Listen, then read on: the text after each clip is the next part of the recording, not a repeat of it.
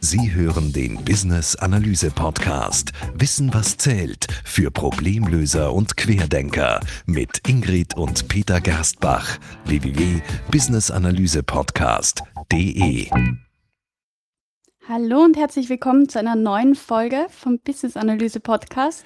Wissen was zählt. Mit Ingrid. Und Peter. Ja, jetzt ist doch schon eine Weile her, dass wir das letzte Mal online eine Episode geschafft haben. War viel zu tun, war viel los bei uns. Aber wir haben uns gedacht, das müssen wir ändern. Also nicht, dass viel los ist, aber dass ja. ja wir hatten unser BA-Camp und war eine tolle Veranstaltung und da haben wir uns ein bisschen Luft holen müssen. Aber jetzt haben wir wieder genug Luft, um eine neue Episode zu machen. Und zwar haben wir uns gedacht, dass wir ein bisschen was anderes machen. Heute haben wir keinen spannenden Gesprächspartner, also wir sind die spannenden Gesprächspartner, aber wir wollen euch einmal eine Technik vorstellen. Ja, eine Technik aus der Business-Analyse. Und zwar geht es heute um die Catwow-Technik. Spricht man die auch Catwow aus? Oder? Catwow, ja. Also ich habe gerade erst letztens mit ein paar Engländern darüber gesprochen und okay. die sagen Catwow, weil der, der ähm, ja, Finder, der das entwickelt hat, ist der Peter Jackland von der Universität in Lancaster. Lebt er noch? Ähm, ja, und er schreibt auch noch eifrig. Okay. Er sagt, dass er alle, jede Dekade, am Ende der Dekade immer ein weltbewegendes Werk ähm, veröffentlicht und seine, seine Soft Systems Methodology, die, in der auch Catwo sozusagen als Methode vorkommt, die hat er in den 60er Jahren entwickelt. Mhm. Und es gibt zum Beispiel auch jetzt noch ein Buch von ihm, wo er sozusagen sagt, 30 Jahre Soft Systems Methodology, was hat sich da getan? Also okay. durchaus etwas, was man auch jetzt noch lesen kann und sollte. Und deswegen sprechen wir auch heute darüber. Und die Methode, die du uns vorstellst, die ist auch noch up to date oder ist die? Ja, Kette handelt sich um Katzen und denen man auf den Schwanz noch. steigt. Oder genau, wie? so, so gesehen. Na, also ja, absolut. Also Ursprung ist eben in der, in der Soft System Approach Soft Systems Methodology und da geht es eigentlich darum, ausgehend von der Systemanalyse, also jetzt nicht unbedingt technische Systeme, aber einfach vom, vom Systemdenken, von der Systemtheorie, das halt, unterscheidet Jack dann zwischen zwei Ansätzen. Hard System Thinking, wo man sich einfach die einzelnen Systeme und ihre Beziehungen anschaut, mhm. und Soft System Thinking. Und mhm. bei Soft System Thinking geht es eigentlich noch zusätzlich darum, dass man wenn man ein System analysiert, dabei selber noch lernt.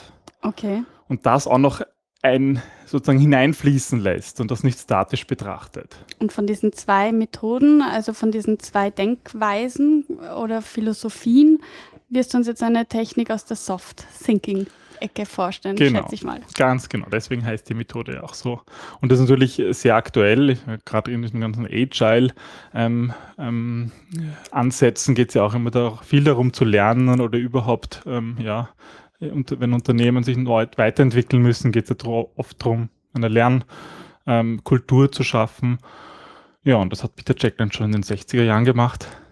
Dann bin ich mal neugierig. Gut, also die, die Methode wird an sich verwendet, um die Perspektiven von Stakeholdern, also von Betroffenen in einem Projekt, in einem Unternehmen ähm, zu, zu analysieren, sich die anzuschauen. Warum ist das so wichtig, dass man die verschiedenen Perspektiven kennt? Also in der Soft System Methodology ist es so, dass man eigentlich immer ganz bewusst unterscheidet zwischen äh, wenn, man, wenn man die echte, die reale Welt analysiert und wenn man mhm. sozusagen die konzeptuelle Welt analysiert. Mhm. Und da wird ganz bewusst unterschieden. Und im ersten Schritt schaut man sich eigentlich die reale Welt an, sozusagen und das haben wir auch in unserem Buch beschrieben, ja, das ist sozusagen dieser Teil, der investigative Teil, wo man sich mal anschaut, was ist eigentlich alles da im Unternehmen und sich sozusagen eine Ist-Analyse macht. Okay. Und der nächste Schritt nach der Soft System äh, Methodology ist dann, dass man sich dann die Perspektiven der einzelnen Stakeholder anschaut. Mhm. Da muss man natürlich davor eine Stakeholder-Analyse machen. Dazu mhm. hatten wir schon mal eine, eine Podcast-Episode zum Nachhören, werden wir auch gleich verlinken. Mhm. Ja, und wenn man sozusagen seine Stakeholder kennt, kann man eigentlich mit jedem einzelnen Stakeholder diese Cattour-Methode machen, um herauszufinden, wie der eigentlich über die Welt denkt und was das für unser Problem bedeutet.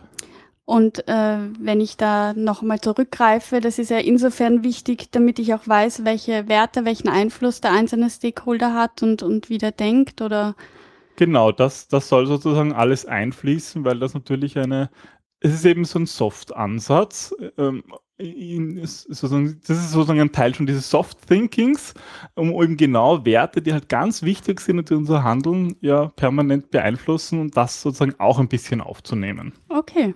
Deswegen ist das halt nicht Teil der echten Welt, sondern eben Teil der konzeptionellen Welt, weil wir sowas halt, weil sich das ja in, unserer, in unserem Hirn, also Psychologie ist und sich dort abspielt. Na, dann stellen wir uns mal die softe Technik vor. Ja, also CATO ist, wie man sich vielleicht schon denken kann, ein Akronym. Äh, und zwar steht das C für Customer, also Kunde. Mhm. A für Actor, das ist eigentlich die Person im Unternehmen, die die Aktivitäten ausführt, also zum Beispiel die Mitarbeiter. Mhm. Also irgendeine beliebige Rolle. Genau, ja. T steht für Transformation. Da geht es eigentlich um den Kernprozess. Was macht das Unternehmen, damit ein Wert entsteht? Also sozusagen die Wertschöpfung. Okay. Aktivität Welchen der Wertschöpfung. Mehrwert ähm, generiert Genau. ein Unternehmen für Genau. den Kunden? Ganz genau. Okay. Ja.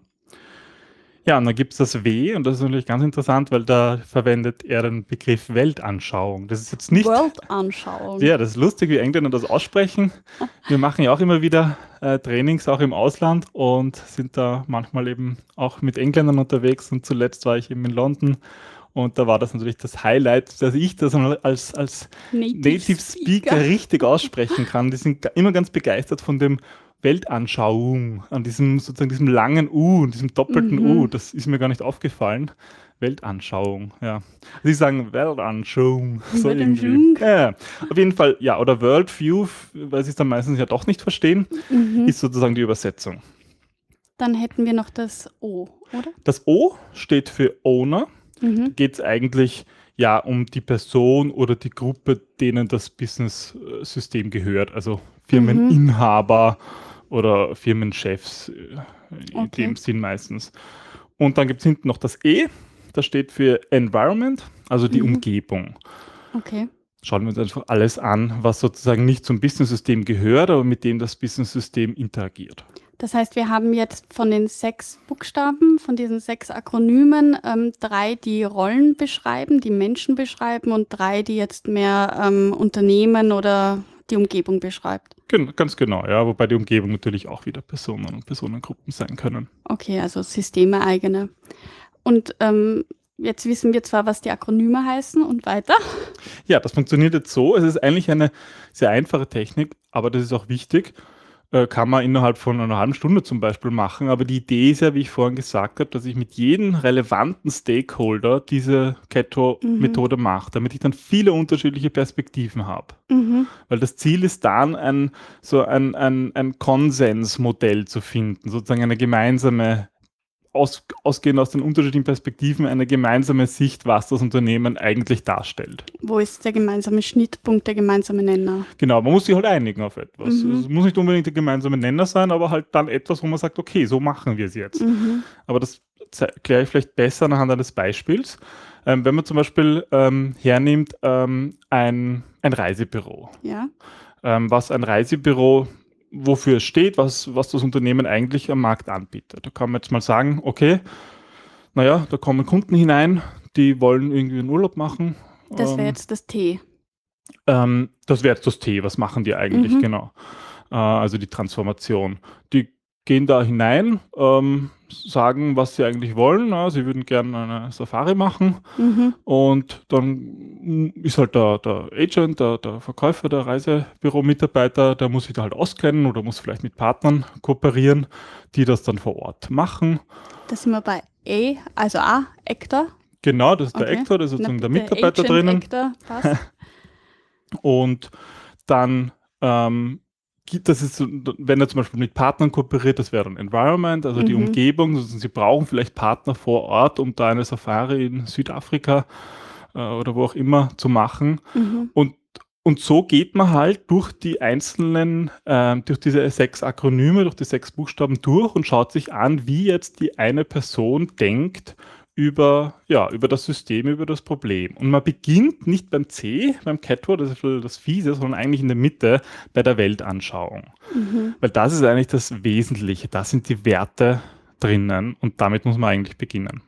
Und ähm, musst du auch bei jedem Stakeholder alle Buchstaben durchgehen oder sagst du bei jedem, also es ist einfach wichtig, dass man jetzt die Weltanschauung ansieht oder die Transformation oder Ja, man geht eigentlich alle durch, Okay. ähm, weil dann sozusagen die Perspektive komplett ist. Und an einem Beispiel, ich könnte jetzt sozusagen, ähm, wenn ich mit einem Stakeholder spreche, vielleicht ist das selber der, der, der Inhaber zum Beispiel oder irgendeine wichtige Person halt, die sagt jetzt, naja, meine Weltanschauung ist eigentlich, Urlaub soll leistbar sein. Okay. Das ist sozusagen, das ist meine Weltsicht und unser Reisebüro sollte leistbaren Urlaub ermöglichen. Mhm. Und dann, das bedeutet natürlich, dass dann, dass daraus alle anderen Buchstaben, die man daraus ableitet, damit in Einklang stehen müssen. Mhm. Das bedeutet für die Transformation natürlich, was ist jetzt wirklich die Wertschöpfung, damit der Urlaub eben leistbar sein kann. Wenn jetzt ein anderer sagt, naja, eigentlich mich interessieren eben mehr die Safari und, und, und Abenteuer und es ist ein, und Safari ist meine Weltsicht, ist, dass das ein einmaliges Erlebnis ist, das macht man einmal in der, im Leben, da kommt es eigentlich auf die Kosten nicht an, weil Mhm. wann hat man sonst schon die Chance, ja, Wildtiere in, in der Umgebung zu sehen. Das wäre eine ganz andere Weltansicht. Und Da hättest du wahrscheinlich einen anderen Customer, also einen, der mehr, mehr schaut auf, weiß ich nicht, Luxus und dass er alles hat und ein abenteuerlustiger Mensch. Genau, und so definiert sich dann aus der Weltanschauung eigentlich den Mhm. Kunden, den man anspricht. Mhm. Da geht man auch meistens sozusagen nach der Weltanschauung zum Kunden, beziehungsweise äh, dann auch schnell zum, zu, zur Transformation. Also was ist jetzt die Leistung, die, der, die das Unternehmen anbietet? Mhm. Macht das vielleicht selber mit Mitarbeitern vor Ort die Safari oder eben den leistbaren Urlaub woanders? Mhm. Ähm, wie kann das erreicht werden, das Ziel? Okay.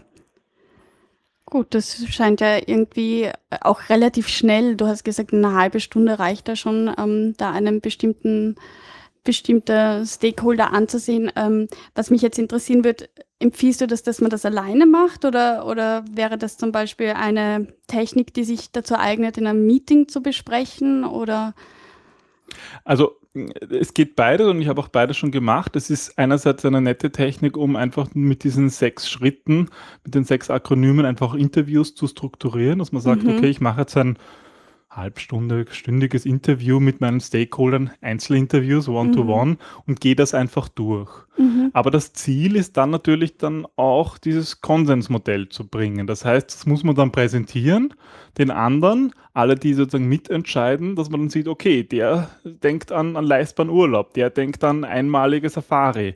Mhm. Das, das, das ist aber schon ein, ein wichtiger ähm, Wen sprechen wir an? ein wichtiger Schritt, das Mhm. offensichtlich zu machen. Und das kann natürlich funktionieren, dass man das gleich in einer großen Gruppe macht. Okay. Aber es ist halt auch ein bisschen was Persönliches. Es geht eben um Werte und so. Und da ist, ist es manchmal leichter, im 1 zu 1 Gespräch das zu machen und dann erst im zweiten Schritt mit anderen das zu interagieren und das herzuzeigen, das Modell. Du bringst das ja, glaube ich, in deinem ähm, Training Grundlagen der Business-Analyse. Ähm, wann sollen Business-Analysten diese Methode einsetzen? Also ähm, was, ich, was mich interessiert, welche Vorteile hat es? Also würdest du diese Methode ganz am Anfang einsetzen oder irgendwie, wenn du sagst, oh, wir haben eine Krise, wir müssen irgendwie agieren auf etwas? Oder wann sollte ein Business-Analyst diese Methode einsetzen? Also das ist auf jeden Fall eine Methode, die sage ich mal, der strategischen Business-Analyse eher zugeordnet ist, also etwas, was früh am Anfang passieren muss. Mhm. Ja, weil dadurch einfach ganz grundlegende Themen zur Sprache kommen. Es muss natürlich nicht immer so wie jetzt eine komplette Neuausrichtung des Unternehmens sein. Das ist halt Mhm. eine sehr strategische Frage auch. Aber auch wenn es nur darum geht, zum Beispiel ein neues CRM-System einzuführen, gibt es auch eine Weltanschauung. Was soll denn dieses System eigentlich leisten? Oder was, wofür wollen wir stehen? Ist Kundenservice? Welchen Stellenwert hat das? Was ist unsere Weltanschauung zum Thema Kundenservice und Kunden generell? Mhm.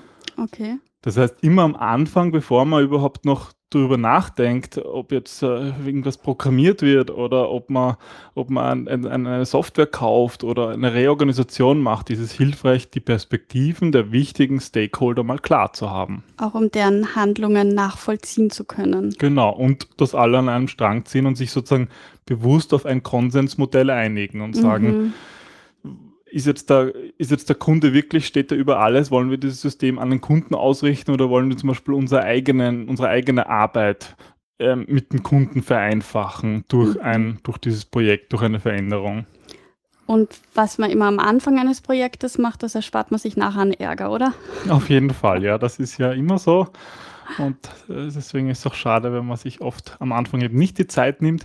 Aber ich denke, genau solche Techniken machen das Ganze auch ein bisschen greifbarer, mhm. weil wenn man so herumredet und unstrukturiert ein Interview in diesen ersten Phasen macht, das ist halt oft dann so viel Blabla. Mhm. Und da hilft das halt, es zu strukturieren.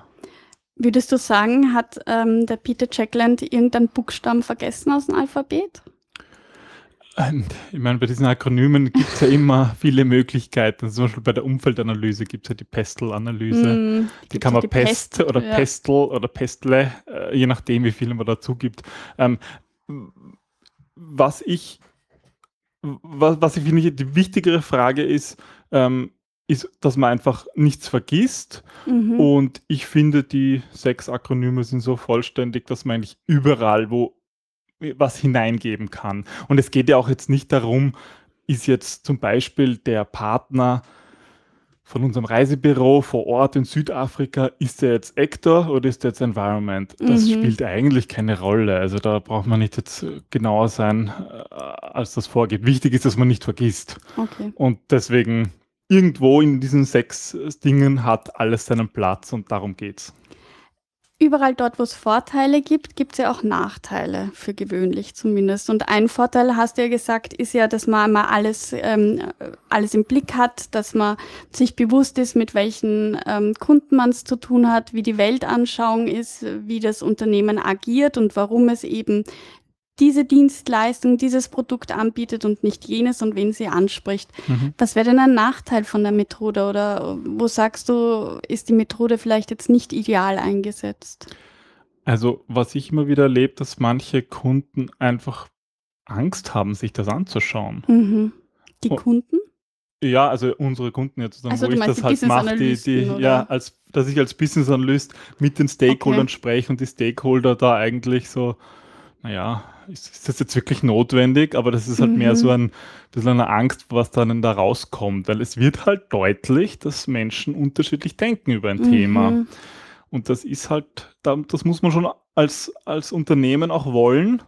Und ich sag mal, das ist halt ein Nachteil. Und andererseits natürlich auch gleichzeitig wieder ein Vorteil. Wenn man nicht drüber redet, dann kracht halt das Projekt hinten nach und dann gibt mir irgendwem noch die Schuld, der es verbockt mhm. hat. Aber in Wahrheit hatte, war man sich einfach nicht einig, was wollen wir eigentlich tun oder was soll das Projekt eigentlich erreichen. Also ist es eigentlich im Grunde wieder wichtig, dass man im Vorhinein schon Vertrauen aufgebaut hat. Als Business Analyst ja eigentlich eine ja. der wichtigsten Eigenschaften. Und dann ähm, wird es wahrscheinlich auch leichter sein, ähm, diese sechs Akronyme abzufragen. Ganz genau, ja. Oh, klingt spannend, auf jeden Fall. Ähm, Du hast uns ja jetzt ganz anschaulich anhand eines Beispiels ähm, die Cat Wow mit der Weltanschauung gezeigt. ähm, hast du einen Tipp, den du vielleicht einen, ähm, den du vielleicht im Training auch immer wieder weitergibst oder ja, irgendwie, was du sagst, okay, bitte achtet darauf genau oder? Ja, ähm, was mir da als erstes einfällt, die Methode ist natürlich ist etwas, was man in der strategischen Business-Analyse macht. Mhm. Und gerade auch in unseren Trainings sind natürlich nicht nur Business Consultants, die in dem Bereich schon arbeiten, ja, sondern auch viele, die sich zum Beispiel dorthin entwickeln wollen, die schon jahrelang Requirements Engineering gemacht haben, mehr auf der technischen Seite, aber sagen, sie wollen mehr in das, in das Kommunikative, mehr in die strategischen Aufgaben rein. Und für die ist oft dann die Hürde zu groß, beziehungsweise haben sie jetzt noch gar nicht die den Auftrag, so etwas zu machen, zum Beispiel nach der Soft System Methodology eine, eine strategische Business-Analyse durchzuführen. Aber trotzdem auch in einem Projekt, wo es wo man eigentlich nur für die Technik vielleicht zuständig ist, technische mhm. Anforderungen zu erheben, kann es helfen, bei wichtigen Stakeholdern das einfach mal auszuprobieren. Und mhm es ist jetzt, man kann eine Cat-Tour auch machen, wenn man nicht die ganze Methodologie darum verwendet und dann ein Konsensmodell erstellt und so. Es kann einfach helfen, Stakeholder zu verstehen.